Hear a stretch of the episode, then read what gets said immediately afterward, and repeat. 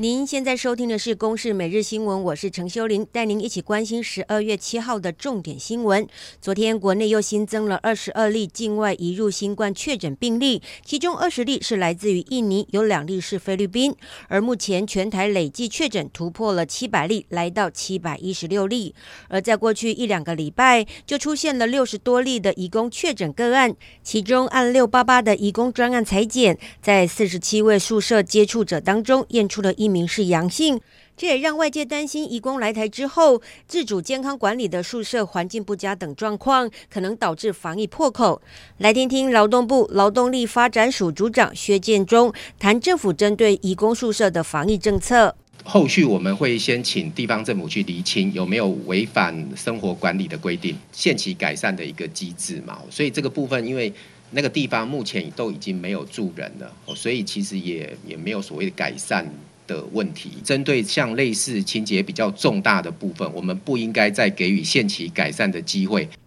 另外，再次提醒，居家检疫期间绝对不可以踏出检疫地点或者是防疫旅馆的房间门，以免受罚。高雄市卫生局就针对一名在检疫期间随意离开旅馆房间八秒的二十多岁菲律宾籍男性移工，重罚十万元。另外，也有移工拿泡面到走廊加热水，同样也开罚十万元。来听听高雄市卫生局疾管处长何惠斌的说明。在十九日哈有违规不出防疫旅馆的这个状况，嗯、居家检疫的期间呢，就是不能不出。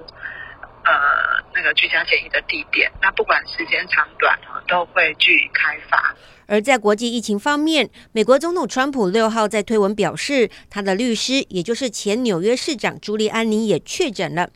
川普贴文称，朱利安尼是纽约市史上最棒的市长，一直努力不懈揭露美国史上最腐败的选举，而他的中国病毒筛检是阳性。祝鲁迪早日康复，我们将继续前进。今年七十六岁的朱莉安妮，最近这个礼拜在全美多地为川普的选举诉讼奔走，不过大部分的时候都没有戴上口罩。继续来关心台铁日方到活动路段，因为连日大雨导致边坡坍塌。原本交通部预计八号就能够恢复单线双向通车，但因为天候不佳，还有地质渗水，抢修的进度不如预期。交通部长林佳龙就坦言，由于抢修难度高，延后完工进度，最快可能要到十三号才会抢通。而如果天候持续不好，还有可能会再延后。来听听交通部长林佳龙的说明。先前有走山的情形，而这个不断的下雨渗水，啊，其实周边的边坡。啊，整个还是处于相当啊松软，还要啊轨换轨啊，然后还要这个设这个啊电力杆等等。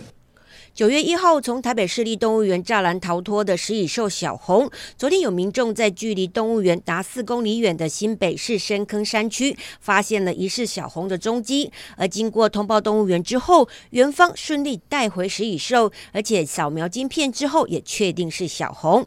以上由公视新闻制作，谢谢您的收听。